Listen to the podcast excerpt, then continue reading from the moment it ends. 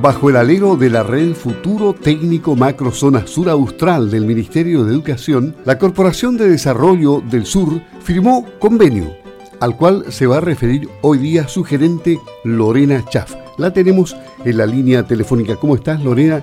Buenos días. Buenos días, Luis. Todo muy bien por aquí. ¿Cómo estás? Perfectamente bien. Qué buen convenio. ¿eh? Este convenio fue firmado bajo el alero de la red Futuro Técnico Macrozona Sur Austral del Ministerio de Educación. ¿Qué significado, qué importancia tiene para, para la corporación y para la educación en general firmar un convenio de esta índole? Este convenio está bajo la red Futuro Técnico, en donde ONG Canales nos invita a trabajar eh, a través de la red de liceos de, de la especialidad agropecuaria, que es nuestra, nuestra motivación hoy día bueno, tú sabes que la corporación está conformada por gremios agrícolas de ambas regiones. Ahí tenemos entre nuestros socios Aprobar Leche, Zabal, eh, Agro Yanquihue, Sago, obviamente, y Aproleche Osorno. Entonces, a nosotros como corporación nos motiva poder apoyar la educación técnico-profesional, sobre todo porque bajo este alero eh, este convenio nos va a ayudar a potenciar esta educación que hoy día se ha visto bien trastocada por el tema de la pandemia. Si bien es cierto, el año pasado fue un año difícil, eh, muchos alumnos no pudieron tener las clases que necesitaban. La idea es que este convenio con ONG Canales ayude a potenciar esa formación, ayude a, por lo menos a nivelar un poco el tema de los conocimientos que quedaron ahí medios incompletos eh, el año pasado. Así que estamos súper contentos de colaborar. A nosotros nos interesa mucho potenciar el tema de la educación técnico-profesional.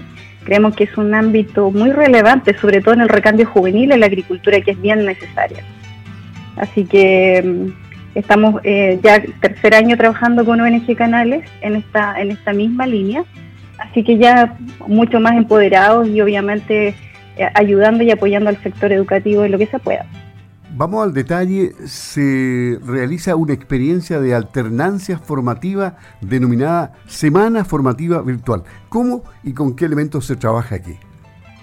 Hoy día, em, si bien es cierto, las prácticas profesionales de los alumnos que estudian em, especialidades técnicas en los liceos eh, se vio mermada por el tema de las horas. Entonces, el Ministerio hoy día ha definido que los niños puedan trabajar también con temas de alternancia. Eso significa que actividades extraprogramáticas, como charlas técnicas, como charlas pedagógicas, puedan ser tomadas también como horas pedagógicas. Entonces, esta semana formativa virtual que se va a generar a través de este convenio lo que va a permitir es que alumnos de cuarto año medio puedan sumar horas pedagógicas en sus horas formativas. Entonces, la idea es que a través de las charlas que puedan dar los gremios o los integrantes de los gremios que componen la corporación, estos niños puedan ir nivelando conocimientos a través de lo práctico, a través de, la experiencia real de los agricultores de la zona. Entonces, esta semana formativa virtual eh, tiene básicamente un destino en relación a la nivelación educativa. Así que va a ser bien importante porque se van a reforzar varios conocimientos que los chicos eh, adquirieron el año pasado, pero ahora va a ser de, de, una forma más real, con ejemplos reales de vecinos, de socios de los gremios que son parte de sus comunas, parte de sus territorios. Bueno, y aquí se involucra a una gran cantidad de establecimientos educacionales. Entiendo que hay 16 liceos en general en ambas regiones, los ríos y los lagos, ¿no? Sí, en, rigor, esta semana formativa es una invitación a cada liceo a participar. Son 16 en este minuto que han confirmado la participación. Son 10 liceos en los lagos y 6 en la región de los ríos que tienen la especialidad agropecuaria. Y aunque tú no lo creas, es, es, increíble ver que existe harto interés de los niños hoy día por seguir esta, esta carrera en torno al área agrícola, así que nosotros contentos de apoyarlo. En ese sentido, em, hay que rescatar que en, en, la región de los ríos ya se han cerrado liceos con esta especialidad, así que nosotros también ahí queremos reforzar ese ámbito para poder fortalecer también ese, ese quehacer educativo. Así que sí, son 16. Claro, son 16. No, una buena, una buena cantidad. Ahora, los temas que, se van a abordar son variadísimos. ¿eh? Estaba leyendo aquí el programa. ¿Y cuándo comienza esto? Esta semana formativa se va a realizar la última semana de abril, a partir del lunes 26 partimos. Va a ser una semana completa, de lunes a viernes, en donde cada día un gremio se va a hacer eh, cargo de una temática específica. Por ejemplo, el día lunes vamos a partir con Agro Yanquihue, en donde este gremio va a mostrar todo lo que ha pasado con el tema de la pandemia en la agricultura. Eh, se van a tratar temas como las enfermedades y se van a hacer eh, visitas técnicas básicamente a través de streaming, o sea, vamos a, se van a presentar videos en donde se van a realizar visitas pedagógicas virtuales, en donde los alumnos pueden conocer en terreno cómo se manejan, por ejemplo, los sistemas de riego. Y durante toda la semana vamos a tener distintos gremios, como te comentaba, el día lunes vamos a tener a Kiwe, eh, dando charlas de nivelación, el día martes va a estar Sago, el día miércoles Apropal, el día jueves Aprolechosorno y el viernes Zaval. La idea es que todos los gremios eh, puedan entregar sus conocimientos, puedan entregar sus experiencias a estos alumnos para que ellos puedan entender un poco cómo se está manejando hoy día la agricultura. Hay temas súper relevantes, ¿ah? por ejemplo, técnicas de raje de quinos. Esa esas técnicas básicamente hoy día eh, no se ven mucho en, en, oficios. Entonces también la idea es poder revivir el, el accionar de estos oficios en la agricultura que se ven poco han sido oficios que se han ido perdiendo, que no se han traspasado de generación en generación, parece, ¿o no? Exactamente, entonces también la idea es poder revitalizar esos oficios porque son importantes dentro de la dinámica eh, agrícola. También tenemos, por ejemplo, eh, lecherías robóticas, que tiene que ver con la tecnologización de la agricultura. Si bien es cierto, esta generación hoy día está muy inserta en la tecnología a través del uso de, de, ¿cómo se llama?, de celulares y computadores, es una generación que viene con mucha versatilidad en temas de innovación, en temas de ideas. Entonces eso también permite que los chicos puedan tener una visión al futuro hacia nuevas eh, oportunidades en temas de, de crear cosas dentro del área agrícola. Y, por ejemplo, las técnicas de esquila, veo aquí, eso también se traspasa de generación en generación, no se enseña en, los colegios, en los técnicos, ¿no? Pero ustedes aquí tienen una charla técnica para cuarto medio, por ejemplo. Sí, en el caso de las técnicas de esquila, ahí eh, estamos haciendo también articulaciones dentro de esta semana formativa con distintos productores, ya sean eh, pequeños y ya sean un poco más grandes. En el caso de técnicas de esquila, estamos trabajando con un agricultor de Panguipulli. Él, por ejemplo, lleva años en este, en este tema de la crianza de ovejas, entonces él ha traspasado de generación en generación esta técnica y él va a ser eh, primordial dentro de esta charla.